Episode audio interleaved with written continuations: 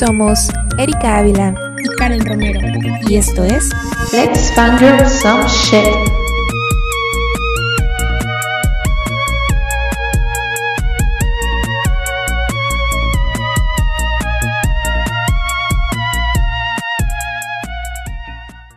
Hola a todos, bienvenidos a nuestro podcast. Vayan a buscar unos chokis y pónganse cómodos que vamos a chismear un buen rato.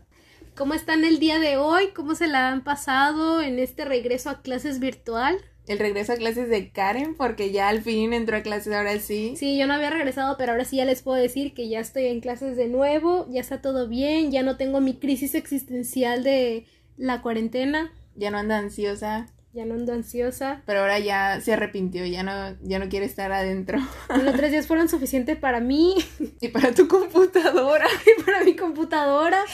¿Pueden creer esto? Estuve toda la cuarentena utilizando mi computadora sin problemas. Descargué 10.000 juegos. Yo jugaba como si nada. Eliminé todo para las clases virtuales.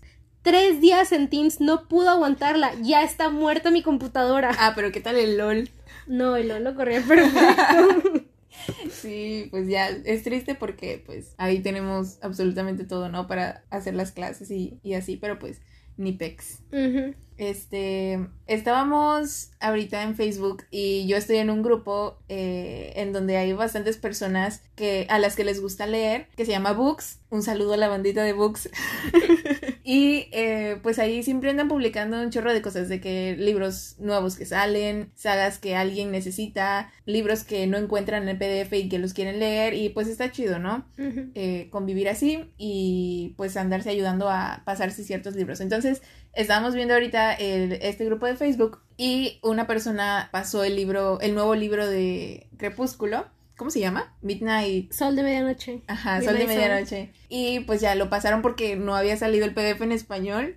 Y ahorita ya, ya está el PDF y lo pasaron. Y pues Karen y yo estábamos así de que. Bien emocionadas. queríamos- ajá, de que lo queríamos leer y así, pero pues no, no lo encontrábamos, solamente estaba en inglés y pues sí, leerlo en inglés y todo. Creo que te lo leíste en inglés o no. Eh, cuando salió la primera vez, porque no sé si ustedes sepan, pero hace muchos años se filtró la mitad del libro más o menos cuando apenas lo estaba comenzando la autora y fue cuando ella paró la producción y dijo, ¿saben qué? Ya no voy a ya no voy a publicar nada o lo voy a publicar cuando yo esté lista porque como se filtró pues antes de su antes siquiera de que hubiese estado terminado pues ella se ofendió muchísimo, entonces yo lo yo lo llegué a leer en ese entonces cuando yo pensé que ya de plano no iba a salir nunca en la vida como yo creo que fue como unos cinco años después de que se había filtrado, lo leí y lo leí en inglés, porque no había igual muchos en español, pero pues obviamente siempre va a ser mejor leerlo en tu idioma natural.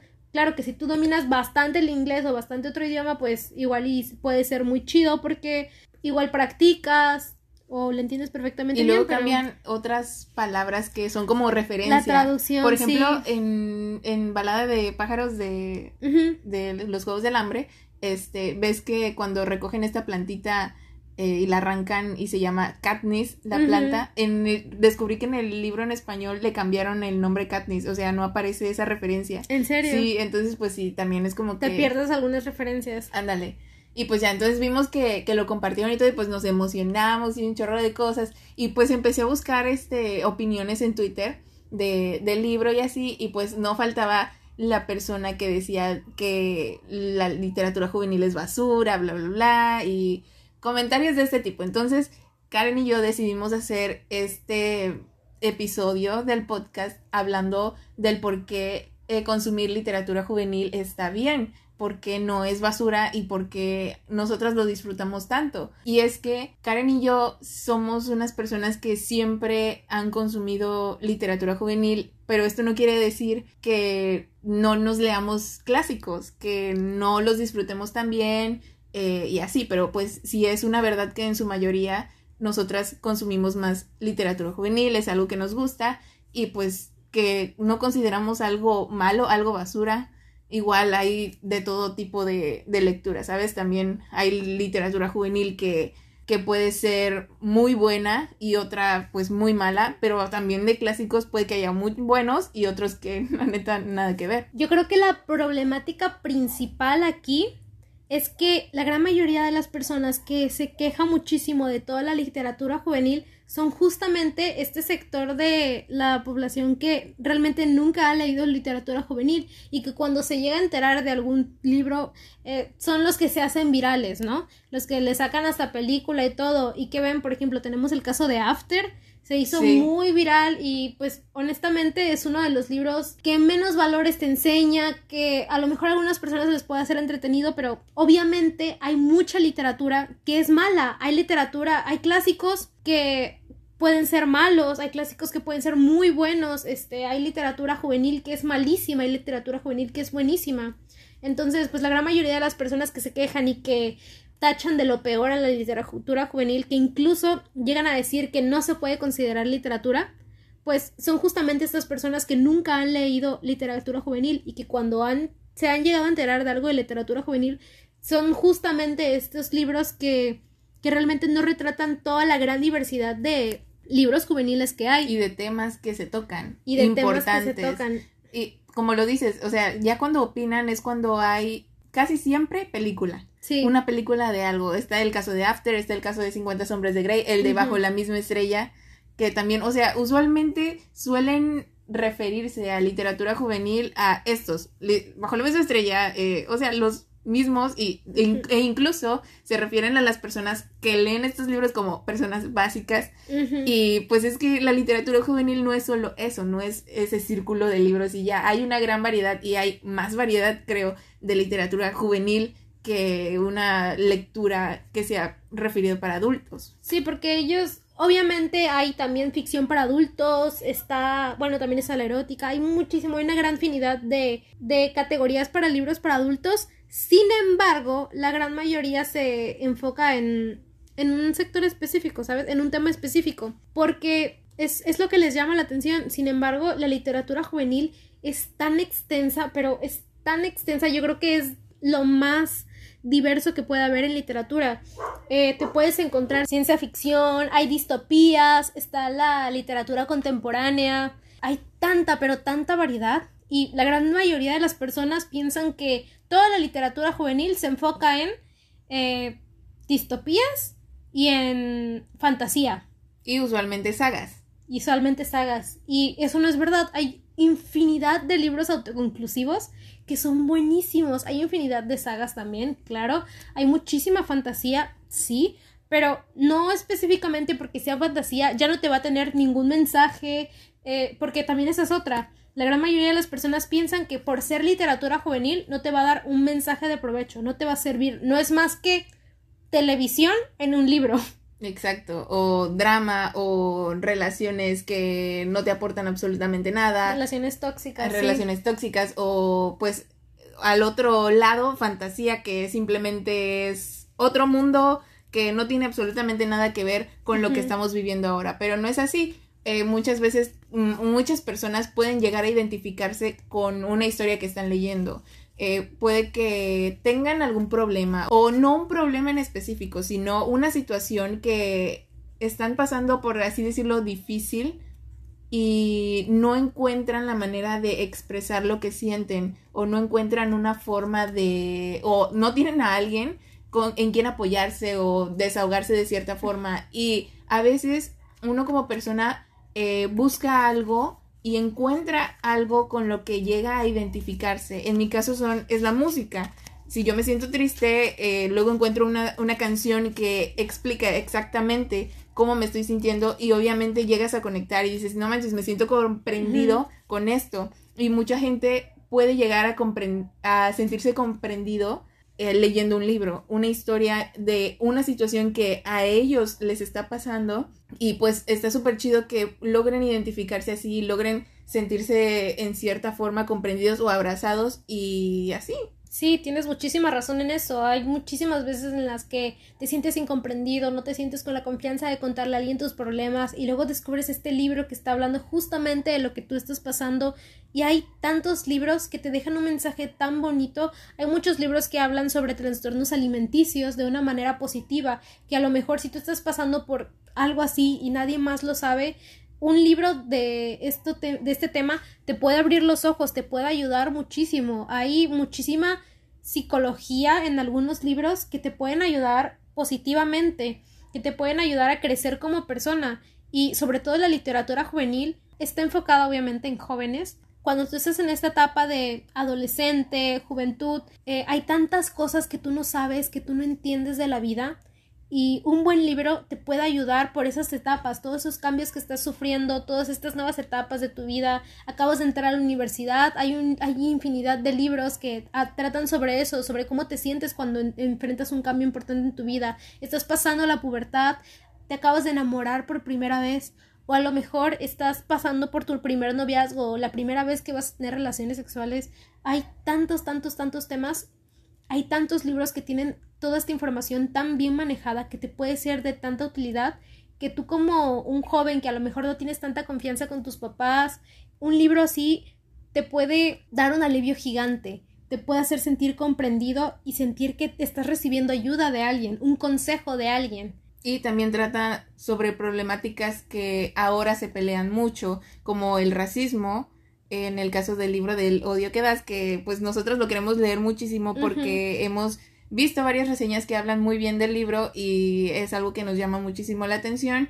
Y hablando sobre la comunidad LGBTQ, pues que antes obviamente no se hablaba, no se escribía sobre este tema y se escribe de esto de una forma tan normal y tan como debe ser. Y en los libros de antes, en los libros mm, dirigidos para adultos, por así decirlo, eh, no se toca este tema y ahora se toca con la normalidad que debe ser, eh, como una historia más, ¿sabes? Y obviamente estas personas eh, encuentran algo con lo que se sienten identificados y está súper chido y también para los demás jóvenes que los leen eh, les sirve para aprender más sobre esta diversidad, más sobre, no sé, diferentes culturas también, se habla de muchos y tantísimos temas y siento que es algo que te deja mucho pero que por alguna razón no le dan la validez que merece. Este, sí, y también está la problemática de que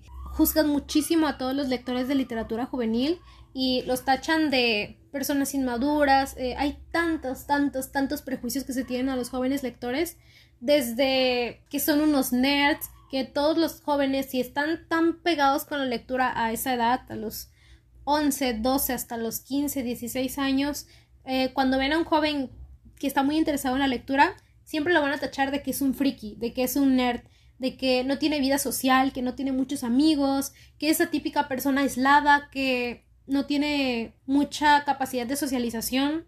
Y eso es totalmente falso. Y yo creo que esto es uno de los prejuicios más grandes que puede existir, ya que encasillan a los jóvenes lectores y los hacen pensar de una forma errónea. Entonces, a lo mejor tú eres un lector y te da pena que te vean leyendo en la escuela porque piensas que automáticamente van a pensar lo peor de ti y ser un friki, ser un nerd, no está mal, o sea, no, es algo malo, sin embargo las personas lo usan de forma despectiva para referirse a una persona. Eh, hay tantos, tantos prejuicios que hay sobre este tema. Y de hecho, pues también debido a la lectura, por tu gusto en ciertas cosas y en ciertos libros que son dirigidos hacia jóvenes, encuentras ciertos grupos de personas a las que les gusta exactamente lo mismo que a ti y formas amigos nuevos, formas tal vez, no sé, conoces personas de diferentes partes del mundo, de diferentes partes de tu mismo país que comparten este gusto también. Y pues la neta es que no es algo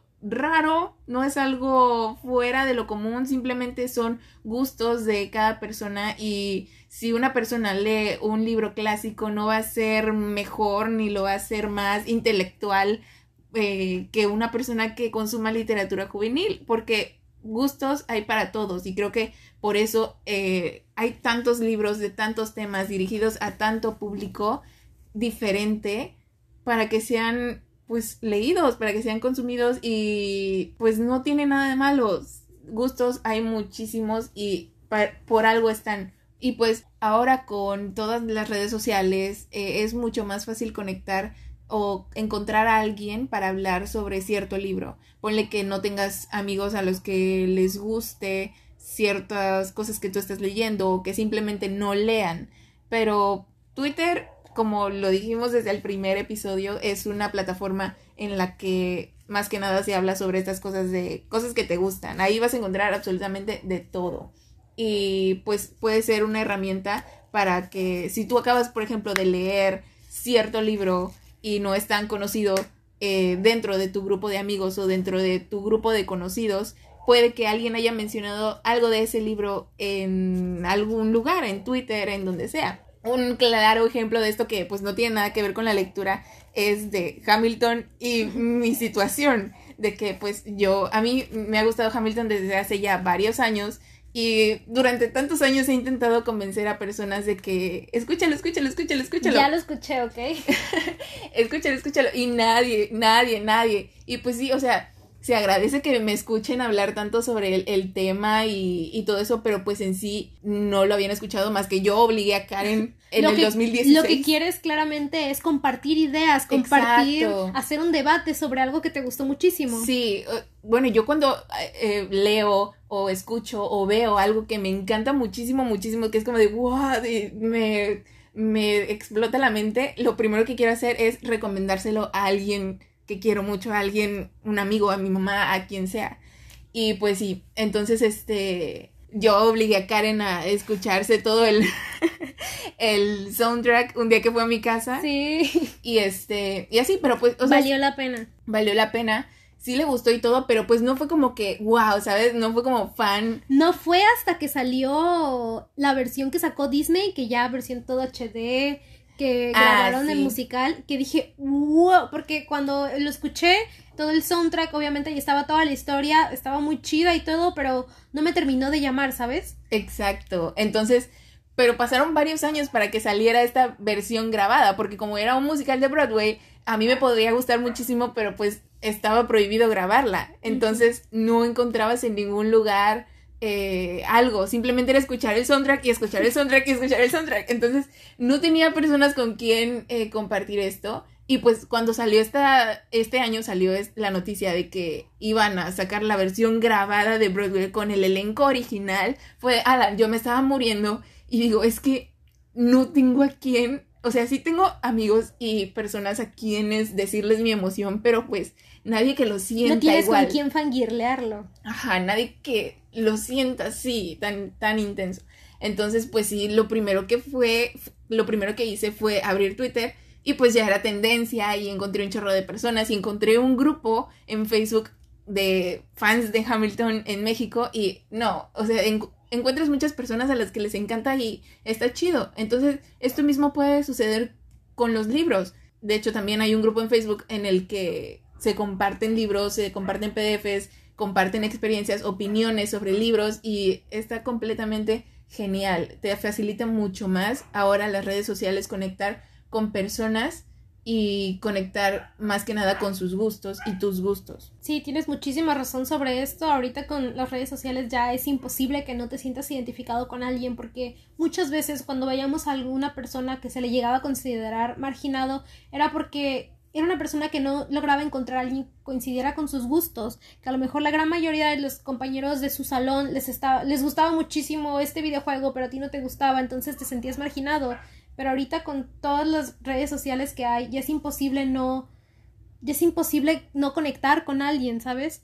Ya es, es muy fácil poderte sentir escuchado por alguien más, aunque esté a kilómetros de distancia de donde tú te encuentras. También está el hecho de que muchas personas piensan que la literatura juvenil se enfoca únicamente en los jóvenes o en la infantil únicamente Sí. en los niños. Y esto, esto es una gran mentira. Hay muchísimos adultos que se interesan en esta lectura. Eh, hay, obviamente hay muchas problemáticas que están enfocadas en el ámbito juvenil, pero eso no significa que un adulto no pueda leerlo. Mi mamá es un ejemplo de ello. Mi mamá le encanta leerse los libros que me leo Sí. y pues está chido porque también discuto con ella y pues descubres también cierto pensamiento que una generación arriba que la tuya tiene. ¿no?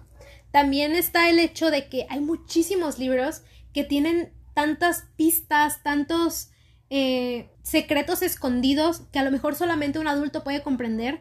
Eh, también, por ejemplo, está el, ca- el caso del Principito, que ese es un libro que no importa en qué etapa de tu vida lo leas, cuando lo leas va a tener un significado nuevo para ti. Diferente. Sí. Cuando lo lees de niño es una historia fascinante, es un cuento, está muy pintoresco. Después lo lees de adolescente y descubres que es algo más, que de hecho te está dejando un mensaje. Lo lees de adulto y te causa nostalgia. Te das cuenta de todas estas cosas obvias que te está retratando este Sobre la vida.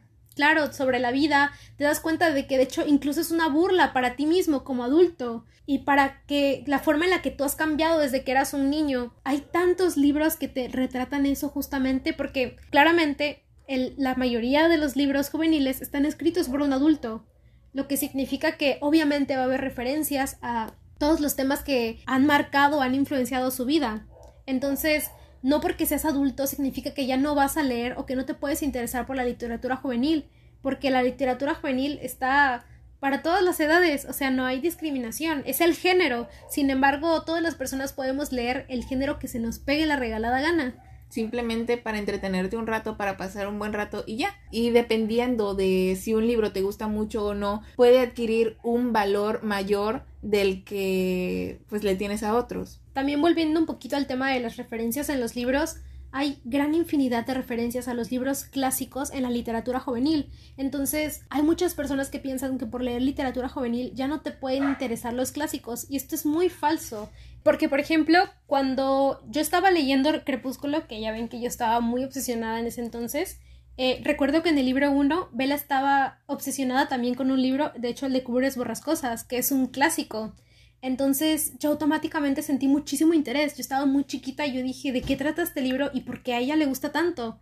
Entonces eh, creo que fue uno de los primeros libros clásicos que yo leí y me gustó muchísimo y yo no sabía que me iba a poder gustar porque cuando estás pequeño tú tienes esa idea de que los libros clásicos son muy difíciles de leer, que tienen un lenguaje complicado o a lo mejor incluso que pueden ser bastante aburridos y no es verdad, hay muchísimos libros clásicos que de hecho están muy interesantes, están muy chidos, eh, son muy fáciles de leer, claro, también hay muchísimos libros complicados. Pero hay, es, es como en todo, ¿no? Así como hay muchísima variedad de literatura clásica, hay- también hay muchísima variedad de literatura juvenil que muchísimas personas que opinan que la literatura juvenil es basura ni siquiera se han imaginado de qué tratan estos libros o no han ni siquiera dado la oportunidad de estos libros de demostrar todo el toda la diversidad que se pueden encontrar o todas las enseñanzas que puedes encontrar en ellos. Y es que es verdad, en casi en todos los libros juveniles o más que nada creo que se da mucho en las sagas, igual en los autoconclusivos, Sí. se mencionan libros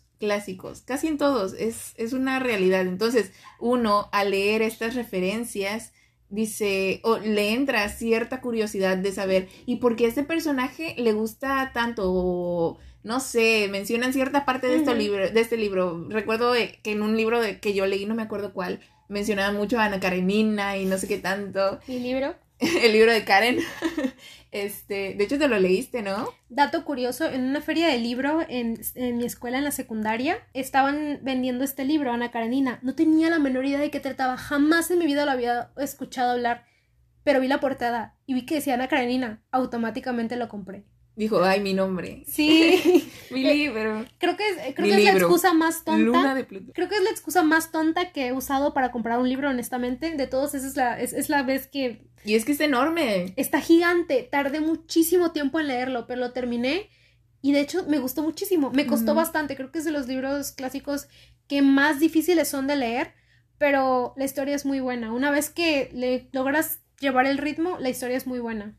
Sí, y pues igual hay gente que dice que se deja llevar mucho por lo que dice la gente, de que, ay, es que dicen que la literatura juvenil es basura, entonces a fuerza tengo que leerme puros clásicos y ya quiere dejar de leer la literatura juvenil, quiere comenzar a leerse puros clásicos, pero obviamente si lo haces de una forma obligada, no lo vas a disfrutar y se te va a hacer súper complicado y súper difícil. ¿Y para qué frustrarte o para qué eh, estresarte con eso? Solamente Sí. para probar un punto, ¿no? Solamente para Exacto, probar. Algo que la gente dice nada más, algo que pusieron, algo que te dijo la sociedad o te lo pone Sí. y pues que no tiene absolutamente nada que ver. Si quieres leer es porque quieres pasar un buen rato, quieres eh, entretenerte y pasarla bien, no tienes por qué andar sufriendo solamente porque por un concepto que la gente tiene erróneo de algo que según ellos no disfrutan, que como dices la mayoría de las veces ni siquiera lo leen. También está el tema de que últimamente la gente menciona mucho el hecho de que ya todas las librerías están llenas solamente de libros de youtubers. Mm, y que automáticamente ya solamente es por merchandising, que todos son muy malos. Y obviamente hay muchísima ganancia en estos libros, pero lo que ustedes no ven es que estos libros le abren la oportunidad a otros libros de tener la oportunidad de, de ser publicados, porque estos libros generan ingresos en las editoriales, ingresos muy grandes, ya que hay muchísimos seguidores y hay libros muy buenos, hay libros muy malos, obviamente, como en todos los géneros de libros, y no solamente porque este libro fue sacado por un youtuber, significa que este libro sea malo. Hay muchísimos ejemplos de libros que sacados por youtubers que son buenísimos, como por ejemplo el libro de Clau. Sí, de Claudia Sí. Ramírez. Hay tantas, pero tantas reseñas positivas de ese libro. Eh, yo no he tenido la oportunidad de leerlo, pero he visto tantas reseñas. Ese libro ha sido cal- este, calificado como uno de los mejores libros que hay en El literatura juvenil. Sol El Príncipe del Sol. La Ladrona de la Luna. Sí. Que no, la verdad yo tengo muchísimas ganas de leerlo y yo siento que no me va a defraudar porque he visto tantas, pero tantas reseñas positivas. Pero eh, sí, es un, es un punto muy importante el hecho de que hay gran cantidad de personas que piensan que por el hecho de ser libros de youtubers ya son malos y entran siempre en la categoría de literatura juvenil y lo aumentan al hecho de que la literatura juvenil es basura porque solamente se enfoca en cosas banales, ¿no? En relaciones tóxicas, en drama, en fantasía y básicamente en, puras tonterías, cuando no es así. Hay tanta variedad, tanto de todo y es tan rico en tantos temas, en tanta diversidad y pues no está mal, no, no está mal echarle un vistazo y si no te gusta pues está bien, sigue consumiendo el tipo de literatura que a ti te gusta consumir, pero pues no hagas de menos a las personas a las que les gusta consumir la literatura juvenil. Gustos hay para todo y pues eso era lo que queríamos hablar. Consumir literatura juvenil está bien, no tiene absolutamente nada de malo y disfrútalo, eh, gózalo, diviértete leyendo, identifícate. No te eh, sientas avergonzado por hacer algo que realmente amas, por algo que disfrutas, porque a fin de cuentas, si lo disfrutas, entonces, ¿por qué, por qué sentir pena de mostrárselo a las demás personas? Nada es malo, el gusto se rompe en géneros. Y yo creo que la literatura es una de las cosas más maravillosas que hay en este mundo, es algo que va a seguir prevaleciendo, eh, aunque pasen muchísimos años, aunque ya vayamos en autos voladores, eh, la literatura va a seguir ahí porque es la forma más básica de comunicación entre nosotros, es la forma más básica de contar una historia, siempre va, siempre va a existir y a lo mejor esos libros que en este momento consideras como literatura basura juvenil, en unos 50 años van a ser los clásicos de esa nueva generación y van a decir, Sí. esta es una obra de arte. Entonces, no puedes juzgar nunca un libro por su portada, muchísimo menos por su género. No todos los libros clásicos son buenos, no todos los libros juveniles son buenos. No todos los contem- contemporáneos adultos son buenos, así como no todos son malos. Y yo creo que si buscas bien, eh, vas a encontrar un libro que va a ser especial para ti y no importa el género, porque libros buenos hay en todas partes, hay incluso en la literatura infantil, hay grandes enseñanzas. Solamente tienes que saber buscar y dejar de juzgar a los demás libros. Y bueno, creo que eso sería todo lo que queríamos contar en el episodio de hoy. Fue más que nada una charla, un intercambio de puntos de vista y esperamos les haya gustado, se hayan entretenido o se hayan identificado. Gracias por reflexionar junto con nosotras. Espero que les haya esperamos que les haya agradado este mensaje que les quisimos compartir. Y si eres de esas personas escépticas, que a lo mejor hayamos logrado convencerte, aunque sea un poquito, de que le des la oportunidad a este género que es tan hermoso y tan diverso. Bueno, recuerden que tenemos nuestras redes sociales, tenemos Instagram y Facebook y nos pueden encontrar como Let's Fangirl Some Shit, igual que el podcast. Y eso sería todo por el episodio de hoy. Muchas gracias por escucharnos y nos vemos en el siguiente episodio. Bye.